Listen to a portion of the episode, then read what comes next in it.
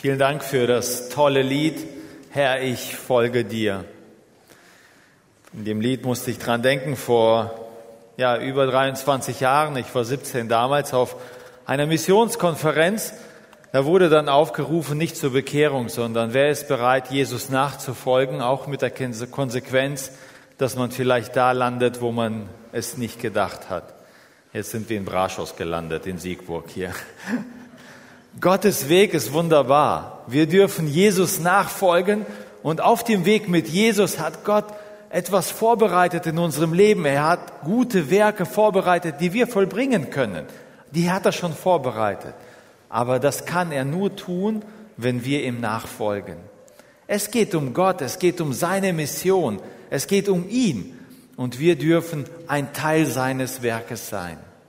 Oft ist es im Leben so, dass man das Gefühl hat, Jesus muss uns nachfolgen, weil wir irgendwie weglaufen und so beten wir auch manchmal, ja, Jesus bewahre mich den Tag und beschütze und hilf, wenn ich jetzt da in die Stadt gehe und Jesus muss uns immer hinterher irgendwie gehen und gucken, dass wir safe bleiben. Und Frage ist, was ändert sich in unserem Leben, wenn wir anfangen, mehr Jesus nachzufolgen? Wo möchte Gott hin? Wo möchte Jesus, dass wir hingehen? Und in so einer Situation waren die ersten Jünger, die Jesus berufen hat. Gott startet, Jesus startet seine Mission auf dieser Erde.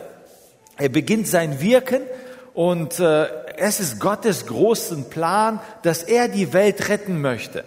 Er schickt Jesus. Jesus ist der, der gesagt hat, als sein Sohn, Vater, ich bin bereit, auf diese Welt zu gehen. Ich weiß nicht, ob er so sehr Lust hatte oder nicht. Ich weiß, darüber spricht man nicht. Aber er war bereit und er war gehorsam, weil das bedeutete, er würde das mit dem Tod bezahlen. Diesen Einsatz auf dieser Erde. Seinen Missionseinsatz musste er mit dem Tod bezahlen.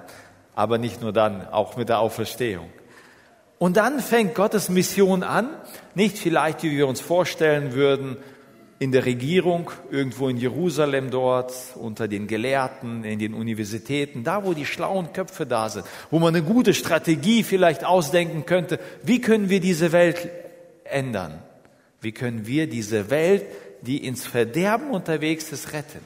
Und Gottes Sohn hat sich bereit erklärt und ist unterwegs. Und an einem Morgen geht er entlang und wir lesen das in Matthäus äh, 4, 18 bis 20. Von da an begann Jesus zu verkündigen. Kehrt um, denn das Himmelreich ist nahe. Als Jesus am See von Galiläa entlang ging, sah er zwei Fischer, die auf dem See ihre Netze auswarfen. Es waren Brüder, Simon, auch Petrus genannt, und Andreas. Jesus sagte zu ihnen, kommt, folgt mir nach, ich will euch zu Menschenfischern machen. Sofort ließen sie ihre Netze liegen und folgten ihm nach. Weiß nicht, ob ihr in solchen warmen Ländern schon mal Fischer begegnet sind. Ich war mal mit Daniel Kort in Sri Lanka unterwegs. Ah, wenn du an den Strand kommst, die riechst du schon, bevor du die siehst. Also das ist so eine bestimmte Arbeitsatmosphäre.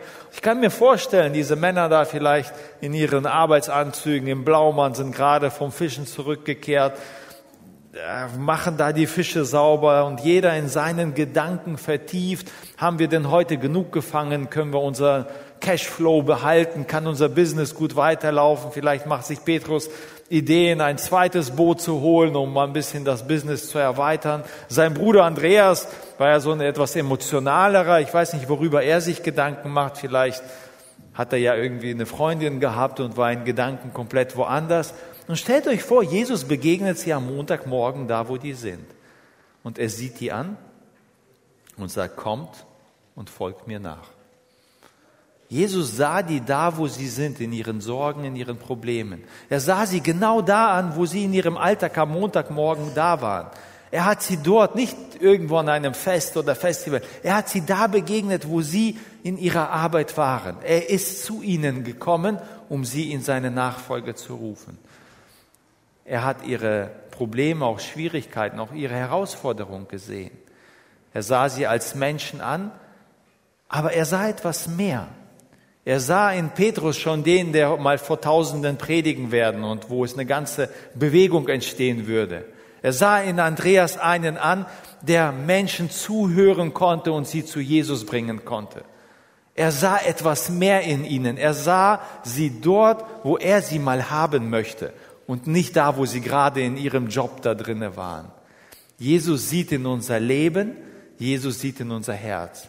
Jesus sieht jeden Menschen, er sieht die Massen, aber er sieht auch mich persönlich, da wo ich unterwegs bin, da in meinem Alltag, wo ich unterwegs bin.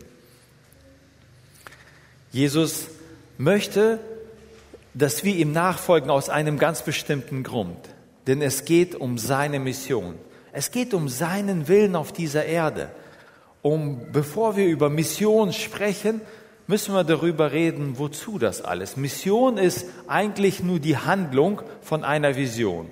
Ich weiß nicht, ob ihr als Leute hier eine Vision fürs Leben habt, als Gemeinde, ob ihr mal ausformuliert habt. Viele Unternehmen haben so eine Vision. Spannend, was sie sich da auf die, auf die Zeilen schreiben, was sie alles erreichen möchten. Vision ist so wie jemand von uns ein Haus haben möchte und er träumt davon jeden Abend und erzählt davon. Dadurch haben wir das Haus ja immer noch nicht. Das heißt, wir brauchen einen Plan. Da muss erstmal gezeichnet werden, Statik muss berechnet werden. Das Haus steht leider dann immer nur noch auf dem Plan, aber nicht in Realität. Und dann wird es in praktischen umgesetzt. Wir müssen Geld investieren, es muss irgendwie finanzierbar sein, dann muss äh, Erdarbeiten gemacht werden, gemauert, gebaggert, dann muss verklinkert werden, Dach muss drauf, Elektrik. Und irgendwann nach Hunderten von Schritten ist vielleicht das, was wir als Vision mal hatten, tatsächlich da. Und so ist das auch das Reich Gottes, Gottes Mission. Gott hat eine Vision für diese Erde und seine Vision ist, die rettende Botschaft von Gottes Reich wird verkündet auf der ganzen Welt, damit alle Völker sie hören. Und er sagt, denn Gott will, dass alle Menschen gerettet werden und seine Wahrheit erkennen. Gottes Herzensanliegen ist, dass alle Menschen das Evangelium hören, alle Völker in Siegburg und bis ins Ende der Welt. Und wie soll das passieren? Das ist die Mission, das ist der Handlungsschritt. Und da sagt Jesus zu seinen Jüngern, ich habe alle Macht und Gewalt bekommen. Geht überall hin und verkündet das Evangelium. Tauft sie auf den Namen des Vaters, des Sohnes und des Heiligen Geistes. Lehrt sie alles zu befolgen, was ich euch beauftragt habe. Ihr dürft sicher sein, ich bin bei euch bis ans Ende dieser Welt. Wenn man darüber nachdenkt, dass man Jesus nachfolgt, welche Bibelverse fallen euch ein? Wenn ich dann immer nachdenke, okay, Jesus spricht oft in seinen Lehren über Nachfolge und er sagt, wer von euch nach, mir nachfolgen möchte, der soll was machen? Habt ihr was in Erinnerung? Der nehme sein Kreuz und folge mir täglich nach.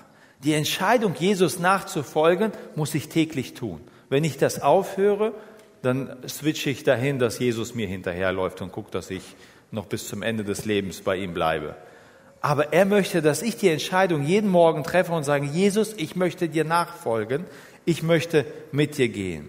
Ich weiß nicht, was das für euch bedeutet, das Kreuz zu tragen. Ich bin einer, der sich das immer bildlich vorstellt. Und in Galater gibt es einen Vers, der heißt, wer zu Jesus Christus gehört, der hat sein selbstsüchtiges Wesen mit allen Leidenschaften und Begierden wohin? Ans Kreuz geschlagen. Was ist das größte Problem in einer Ehe? wo die ganzen Streitigkeiten sind. Mein Egoismus. In einer Gemeinde, warum gibt es Stress? Weil da zu viele Egos aufeinander kommen. Warum komme ich nicht mit Menschen klar? Weil die anderen immer schuld sind, klar. Ne? Weil ich mit meinem Ego da nicht hinterherkomme. Und Jesus sagt, du sollst das Zeug nehmen, was dich hindert, mir nachzufolgen, ans Kreuz nageln jeden Morgen, sinnbildlich im Gebet, um mir nachzufolgen, weil ich möchte in deinem Leben etwas mehr äh, haben als nur vielleicht mehr Fische fangen und mehr Business machen und irgendwie nur was für mich zu behaben. Er ruft dich und mich in die Nachfolge ein, weil er etwas in unserem Leben bewirken möchte, wo wir ein Segen für die anderen sein können. Dieser Entschluss, Jesus zu glauben und ihm nachzufolgen, fällt für uns vielleicht äh, recht leicht. Manche sagen, ja, kann ja nicht schaden, an Jesus zu glauben, dann wird es vielleicht ein bisschen besser noch im Leben und ich kriege endlich so Ruhe und Frieden in mein Leben und gerettet bin ich ja dann auch noch und das ist dann ja auch in Ordnung. Für die meisten Menschen auf dieser Welt, wenn sie sich entscheiden, Christen zu werden, dann bedeutet das eine radikale Veränderung. Das bedeutet, dass du aus deiner Familie ausgestoßen sein kannst. In vielen muslimischen Familiengegenden ist es so. Wenn du Christ wirst und wenn du dich noch taufen lässt, dann ist eigentlich dein Tod vorprogrammiert. Dann entweder fliehe oder du musst mit deinem Leben dafür bezahlen. Wäre ich bereit, so etwas zu machen? Würde ich bereit, dieses zu opfern? In den Jahren, in denen wir in Thailand gelebt haben, da war es oft so, die Menschen haben gesagt, ja, wenn du Christ wirst, dann darfst du dich nicht mehr Thai nennen, weil ein echter Thai soll ein Buddhist sein oder ist ein Buddhist. Bist du bereit zu sagen, ich bin Christ, aber dadurch darf ich nicht mehr Deutscher bezeichnet werden? Dann kann ich auf keine Familienveranstaltung mehr kommen. Mit wem hält man sich dann zusammen? Die Familie ist dann die, die Geschwister, die im Glauben mit dir sind. Und wenn einer zu dir dann sagt, Bruder, kannst du mir helfen und ich um zwei Uhr nachts anruft, ich habe eine Autopanne, dann meint er das auch ernst, dass du dein Bruder bist und nicht irgendwer, weil dann die geistliche Familie einen viel höheren Stellenwert hat als die leibliche Familie. Und für die meisten Menschen auf dieser Welt ist die Entscheidung, Jesus nachzufolgen, oft mit großen Herausforderungen verbunden und es ist eine sehr hohe Herausforderung. Ich frage mich manchmal, was äh, hindert mich, dass ich Jesus nachfolge? Wo bin ich dabei? Was, was, ist, was ist mein Hindernis, dass ich Jesus nachfolgen kann? Vielleicht, weil ich nicht die Vision in der Nachfolge sehe. Gott möchte sein Reich auf dieser Erde bauen und wir, jeder einzelne von uns Christen, wir sind Christ geworden nicht für uns selbst, sondern für andere. Er hat uns begabt mit Gaben. Wofür? Damit ich so toll bin? Nein, damit ich anderen dienen kann. Er möchte, dass sein Reich gebaut wird. Und Gottes Mission, ja, man denkt dann, okay, das sind dann die Spezialisten vom Missionswerk, irgendwelche Missionare. Ich habe nie gelernt, Missionar zu sein. Ich bin Zahntechnikermeister vom Beruf. Ich habe auch nie Bibelschule am Stück gemacht, immer nur parallel ein bisschen mitgelernt. Aber Gott gebraucht normale Menschen, um übernatürliche Sachen zu machen. Ich bin fasziniert, was ihr aus Madagaskar erzählt, aus den 40 Ländern, was die Menschen erzählen, was sie mit Gott erleben weil sie mit Jesus wandeln. Ich bin fasziniert von den Brüdern und Schwestern hier in, Deutschland, in Siegburg, die Jesus leidenschaftlich nachfolgen und dadurch etwas Großes bewirken. Wenn wir über Mission nachdenken, dann denken wir oft, ja, bei uns in der Gemeinde hier funktioniert. Aber was ist mit den weit entfernten Völkern auf dieser Erde? Wisst ihr, äh, es gibt immer noch so viele Menschen, die Jesus noch nie gehört haben. In einem so einem Dorf in Nordburma, haben wir dann darüber geredet. Äh, in Apostelgeschichte 1.8 hat Viktor gelesen, mir ist gegeben alle Gewalt und Macht und deshalb, äh, ihr werdet meine Zeugen sein in Jerusalem, in Judäa, in Samaria und bis ans Ende der Welt. Dass wir hier die Zeugen sind, ist klar, aber wie, was ist da hinten? In dem Vers heißt es immer wieder und und nicht nacheinander. Oft denken wir, ja, erst wenn hier die Missionsarbeit fertig ist, dann gehen wir ins nächste Dorf. Gott möchte uns gebrauchen, damit wir überall an verschiedenen Orten gleichzeitig sind. Und wie das kommt, werden wir sehen. In einem so einem äh, Volk habe ich dann die Menschen gefragt, wo ist denn das Ende der Welt? Wisst ihr, wo ist denn von euch das Ende der Welt? Und da meldete sich einer und sagte, ja, maybe New York. Also vielleicht in New York ist dann das Ende der Welt. In der Corona-Zeit habe ich Gottes Wirken so stark gesehen, auch in den einheimischen Christen. Wir hatten Mitarbeiter vom Kinderheim gehabt, die eigentlich keine Evangelisten sind, sind aber losgezogen, um äh, die Menschen in den Dörfern zu besuchen und kamen in ein Dorf, die, vielen Dank dir, äh, in ein Dorf, was vorher noch nie besucht worden ist. Und die Menschen dort, über 30 Familien, sagten, seid ihr Christen? Ihr seid die ersten Christen, die in unser Dorf gekommen sind. Wir hören seit über sechs Jahren ein christliches Radioprogramm und ihr seid die ersten Christen, die hergekommen sind. Und ihr habt im Radioprogramm darüber geredet, dass man sich taufen lassen muss. Wir würden uns gerne taufen lassen, aber keiner traut sich voneinander, uns gegenseitig zu taufen. Könnt ihr uns bitte taufen? Und dann stellten die sich alle an, der Zauberpriester zuerst vom Dorf mit diesen gebundenen Bändchen sagt, ich möchte die alle abschneiden, alles verbrennen, ich möchte nichts mehr mit Dämonen zu tun haben, ich möchte Jesus nachfolgen. Und in einfachen Verhältnissen baut Gott sein Reich und dann wurden die in solchen Kübeln getauft. Was hat Gottes Mission mit mir heute jetzt hier, die ich hier sitze, zu tun? Wisst ihr, die meisten denken daran, Missionare, das sind die, die losgehen. Wir nennen die Geher. Es sind Menschen, die Gott berufen hat, die es gehört haben, dass Gott mich woanders haben möchte, aber nicht dabei stehen geblieben sind, sondern auch gehorsam diesen Schritt gehen. Die Berufung, die passiert durch den Heiligen Geist. Den äh, Schritt zu gehen, den müssen wir selber treffen. Jesus wird uns nie zwingen, irgendwas zu machen. Der Heilige Geist wird uns nicht zwingen, irgendwo hinzugehen. Bei unserer Aussendung, als wir nach Afrika vor zwölf Jahren gegangen sind als Familie, bei dem Aussendungsgottesdienst kam ein älterer Mann auf mich zu. Und dann fing er an zu weinen dachte, ich, ich kenne den aus der Gemeinde, warum weint er jetzt hier? Und dann sagte Alex, als ich 25 war, hat Gott mich in die Mission gerufen. Ich bin aber nie hingegangen. Und das quält mich bis heute. Geschwister, tut das nicht. Wenn Gott euch ruft, dann hat er irgendwo etwas vorbereitet, wo ihr ein Segen sein könnt, aber wir müssen dahin gehen. Und dann wird er alles andere regeln in unserem Leben. Wir haben so viele Bewerbungen in den letzten Monaten und da sitzt vor kurzem ein junges Ehepaar bei mir und sagen, Gott hat uns berufen, in die Mission zu gehen. Wir wissen aber nicht, wohin er uns berufen hat. Wir gehen gemeinsam in den Berufungsprozess, wir beten, wir fassen und hören, wo der Heilige Geist einen haben möchte möchte euch ermutigen, wenn Gott euch berufen hat, irgendwo hinzugehen, verstreicht nicht die Zeit, macht euch auf den Weg, denn erst wenn wir uns auf den Weg machen, wird Gott uns äh, lenken und uns dahin bringen, wo er uns haben möchte. Und wenn einer dann diesen Schritt gemacht hat und gesagt hat, ich möchte wirklich gehen, dann braucht es diese Sender. Sender sind die Gemeinden. Gott hat berufen, die Gemeinden auszusenden. Das sind die, die die Leine festhalten, wenn jemand den Berg runterklettert, dass der nicht abstürzt. Das sind die Geschwister, die dahinter stehen. Das sind die Missionswerke, die das technisch ermöglichen mit Verträgen, mit Logistik und mit allem, was dazugehört.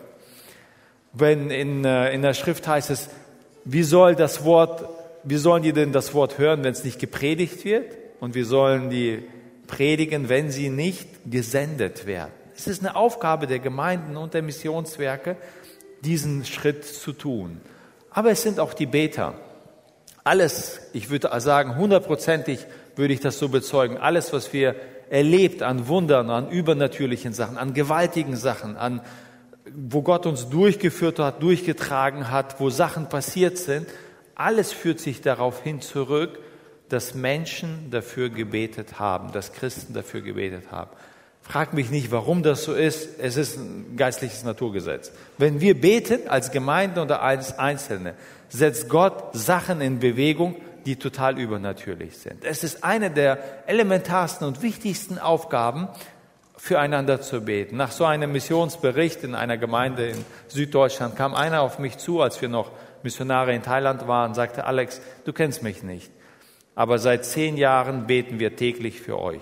Boah, ich hatte Gänsehaut gehabt. Ich kannte diese Familie nicht, aber das tun die. Das war ein älteres Ehepaar. Die konnten vielleicht nicht nach Thailand in die Mission gehen, aber die haben dafür gesorgt, dass Gottes Wirken durch uns dort passiert ist, weil sie täglich dafür gebetet haben. Für mich sind das Helden. Irgendwann im Himmel werden die da Kronen bekommen ohne Ende, weil die das gemacht haben. Das ist Gottes Dienst in seiner Mission.